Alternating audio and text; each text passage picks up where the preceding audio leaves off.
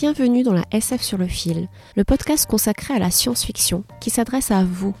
Oui, à vous qui n'aimez pas la science-fiction. À vous qui trouvez qu'elle n'est qu'un genre mineur, un simple divertissement réservé aux geeks ou aux adolescents. Vous l'aurez compris, ce podcast a pour but de déconstruire ces idées reçues. Oui, la SF peut être féminine et féministe. Oui, la SF peut être intelligente, profonde et engagée. Mieux que tout autre genre, la SF nous éclaire sur notre condition humaine, parce qu'elle nous parle de nous, ici, maintenant. Alors, attrapez le fil de la SF et laissez-vous guider. Je vous souhaite une très bonne écoute.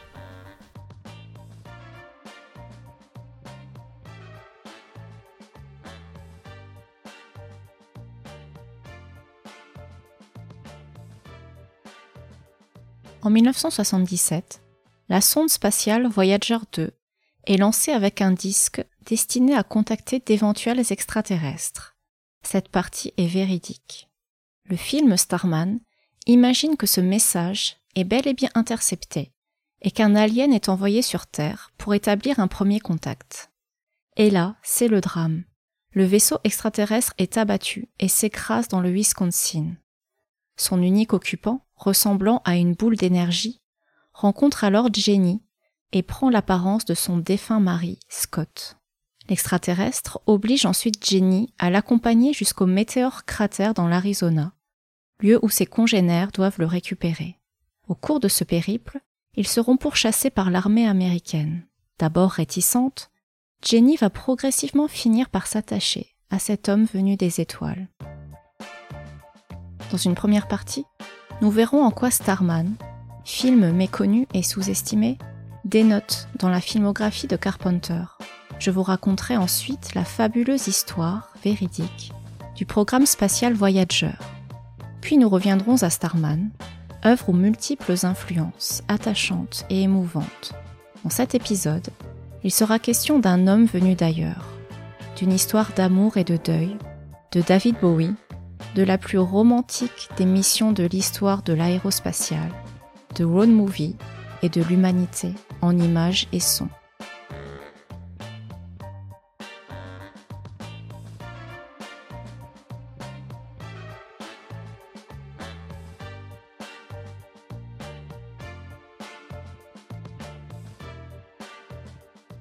Il faut bien l'avouer, Starman n'est pas représentatif de la filmographie de Carpenter. Il dénote, pour plusieurs raisons. Tout d'abord, la genèse du film est intéressante. Le scénario a été développé à la Columbia, en même temps qu'un second scénario traitant de la visite d'un extraterrestre. Ne souhaitant pas réaliser les deux films au scénario trop proche, les pontes du studio ont choisi Starman, délaissant le second à un studio rival. Et ce dernier, finalement sorti en 1982, était E.T. l'extraterrestre de Steven Spielberg. Zut Là, ensuite Ils ont dû s'en mordre les doigts. L'un des producteurs de Starman, un dénommé Michael Douglas, avait envisagé de nombreux autres réalisateurs avant de s'arrêter sur John Carpenter. Il s'agit donc d'un film de commande, ce qui est rare pour Carpenter. Il accepta, notamment en raison de l'échec commercial de The Thing de 1982. Il n'a donc pas écrit le scénario, ni composé la musique, comme il le fait d'habitude pour ses films. Mais malgré tout, la BO, signée Jack Nitch, est excellente. Et on retrouve la patte de Big John avec une superbe réalisation. Il utilise le cinémascope pour filmer les magnifiques paysages de l'Amérique, du Wisconsin vers l'Arizona. On retiendra aussi certaines scènes frappantes, telles que la transformation de l'extraterrestre en humain, la résurrection du cerf et la fuite avec les Indiens. Et puis surtout, Starman se différencie aussi de la filmographie de Carpenter par ses thématiques. Je voulais réaliser un film dans la lignée de New York-Miami de Frank Capra, une sorte de road movie qui traverse toute l'Amérique et non pas un film de SF pur et dur.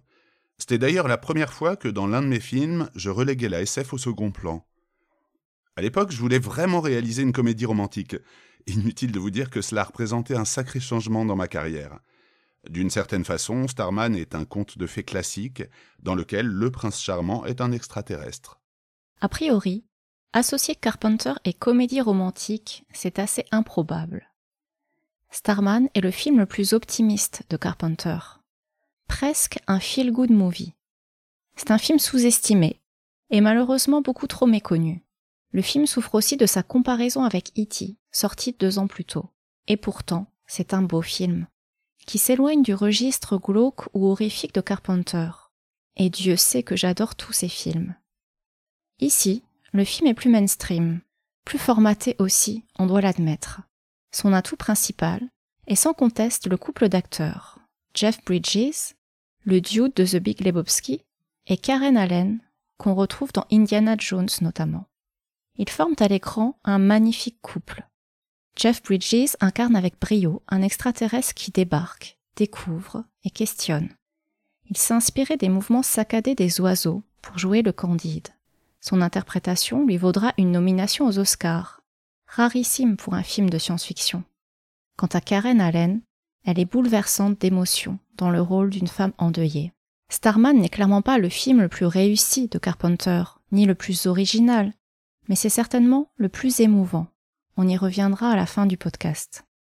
Mais avant, laissez-moi vous raconter l'histoire véridique et fascinante du programme Voyager, une des plus belles missions spatiales qui sert de postulat au film. C'est une grande victoire pour les scientifiques de la NASA. La sonde Voyager 2 vient d'atteindre une zone où le vent solaire ne souffle plus. Une région située à 18 milliards de kilomètres de la Terre, où chaque message émis met 16h30 pour atteindre la planète bleue. Cela fait 41 ans que Voyager 2 est en mission dans notre système solaire. Elle a été lancée en 1977 alors que Jimmy Carter était président des États-Unis. Voyageur 2 était déjà devenue en 2012 la plus longue et la plus mythique mission de la NASA, mais aujourd'hui plus que jamais, tous les espoirs sont permis. Le programme Voyager est un programme d'exploration de la NASA qui comprend deux sondes spatiales lancées en 1977 qui ont survolé les grandes planètes gazeuses du système solaire, les planètes extérieures, Jupiter, Saturne, Uranus, Neptune, ainsi que leurs satellites.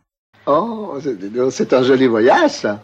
Il s'agissait d'exploiter une conjonction exceptionnelle de ces planètes, qui permet aux sondes de les survoler pratiquement sans dépense en carburant, en utilisant l'assistance gravitationnelle. Ce programme est une incontestable réussite, et les découvertes obtenues par les deux sondes sont majeures. Pour en citer quelques-unes emblématiques, la découverte de volcans en activité sur Io, une des lunes de Jupiter, la découverte de satellites inconnus jusqu'alors, l'étude de Titan, une des lunes de Saturne, et le premier survol de la planète Neptune. Au-delà de l'aspect scientifique, les photos rapportées par les sondes ont marqué les esprits à l'époque. Par exemple, la première photo de la Terre et de la Lune sur un seul cliché, et celle plus tard faite au-delà de Neptune, de l'ensemble des planètes, la photo de famille comme on dit, où l'on aperçoit la Terre comme un petit point bleu pâle, selon les célèbres mots du non moins célèbre astronome américain Carl Sagan. Voici ces mots. Regardez encore ce point. C'est ici. C'est nous. La Terre est une toute petite scène dans une vaste arène cosmique. Il évoque aussi la responsabilité de préserver et de chérir le point bleu pâle, la seule maison que nous ayons jamais connue. Mais le programme Voyager est aussi insolite, et c'est là qu'on fait le lien avec Starman, car, à bord d'une sonde, a été embarqué le fameux disque d'or, The Sounds of Earth, les sons de la Terre, une sorte de bouteille à la mer interstellaire destinée à d'éventuels êtres extraterrestres. Ce fameux disque comprenait des informations sur la Terre et ses habitants, sous forme d'images et de sons. Il comportait aussi les coordonnées de la Terre, ainsi qu'une salutation dans une cinquantaine de langues. Et vous verrez, le film joue beaucoup là-dessus. Sur le disque, le président des États-Unis de l'époque, Jimmy Carter, a fait graver le message suivant. Ceci est un présent d'un petit monde éloigné, un aperçu de nos sons, de notre science, de nos images, de notre musique, de nos pensées et de nos sentiments. Nous essayons de survivre à notre temps de sorte que nous puissions vivre un peu dans le vôtre. Nous espérons un jour ayant résolu les problèmes auxquels nous faisons face, rejoindre une communauté de civilisation galactique. Ce disque représente notre espoir, notre détermination et notre bonne volonté dans un univers vaste et impressionnant. Actuellement, les sondes ont quitté l'héliopause, échappant ainsi à l'influence des particules et du champ magnétique du Soleil. Elles resteront sous son influence gravitationnelle quelques milliers d'années encore. Mais bientôt, le carburant viendra à manquer. Les sondes n'enverront plus de données, mais la NASA estime que le disque et la sonde elle-même survivront plus longtemps que la Terre et le Soleil. Alors, elles continueront de déambuler et, dans plusieurs dizaines de milliers d'années, retentiront encore à travers le vide interstellaire Chuck Berry, Bach, le chant des baleines, le cri d'un nourrisson, le message de paix de l'humanité et les mots de Charles Baudelaire. Imaginez un instant, vous êtes un extraterrestre et si vous avez des oreilles, vous entendez ça.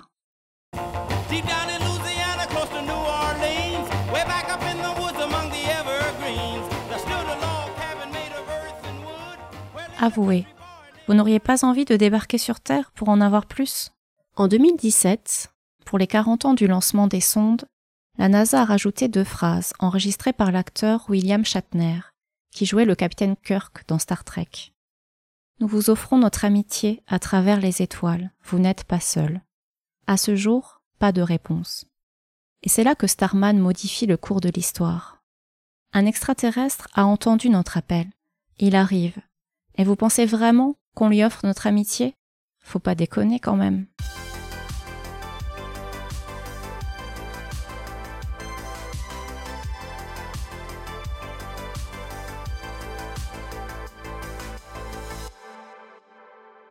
Starman s'inscrit dans la lignée de nombreux films existants, traitant du débarquement d'extraterrestres, et a lui-même influencé bon nombre d'œuvres postérieures. Question extraterrestre, on a l'habitude de voir deux cas de figure. Soit les extraterrestres sont méchants et viennent pour nous envahir, soit ils sont gentils et sont pourchassés par l'intolérance humaine.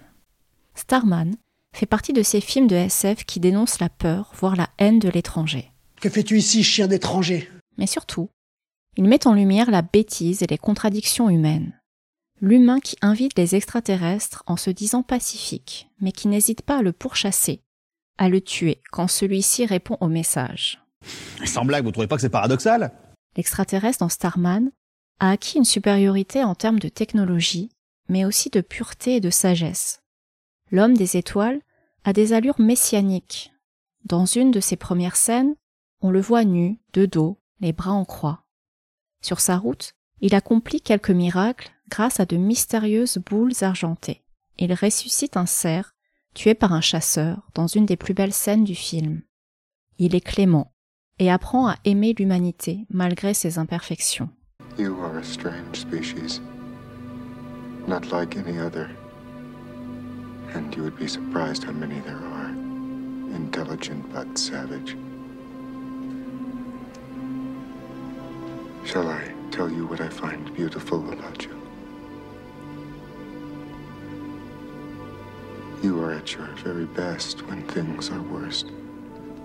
Les films qui gravitent autour de Starman sont nombreux.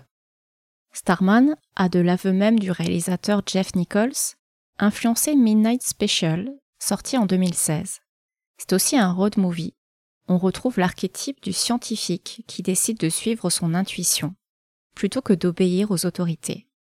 Super 8 de Gigi Abrams, un film hommage à Spielberg, et qui a également beaucoup, mais alors beaucoup inspiré la série Stranger Things, traite aussi du deuil, celui d'un adolescent ayant perdu sa mère, sur fond d'extraterrestres poursuivis par l'armée.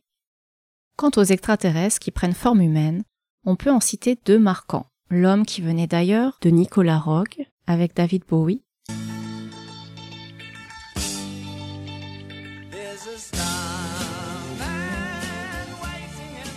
Ici, l'extraterrestre est assez froid, voire dénué d'empathie, et il sera corrompu par la société de consommation. Il devient accro à la télévision, au sexe et à l'alcool, et perd de vue sa mission première qui était de sauver sa planète en ramenant de l'eau.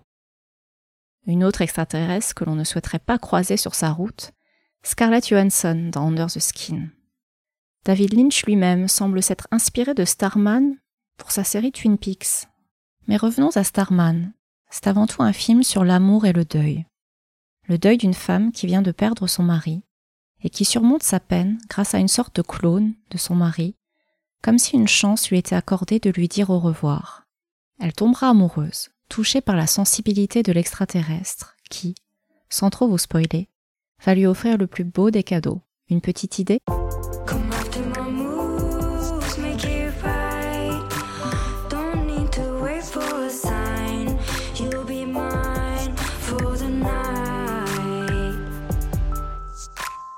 Certains trouveront le film mièvre. Plus mièvre que Spielberg, vous êtes sûr? Les autres, les moins cyniques, se laisseront emporter par l'histoire d'amour, par ses fulgurances poétiques aussi, notamment la sublime scène d'adieu dans un cratère sous une pluie de neige, baignée de musique et de couleurs vives, et, pour finir, une belle trouvaille, due certainement au manque de budget, un magnifique contre-champ absent entre le vaisseau qui décolle et Jenny qui regarde l'envol du vaisseau. On ne verra le départ de l'homme des étoiles qu'à travers le regard plein d'amour de Jenny.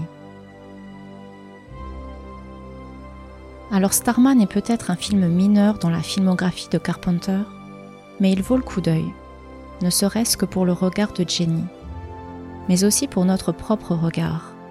Car qui n'a jamais levé les yeux au ciel pour contempler les étoiles, en se demandant si nous n'étions pas seuls? Car comme disait Oscar Wilde, nous sommes tous dans le caniveau, mais certains d'entre nous regardent les étoiles.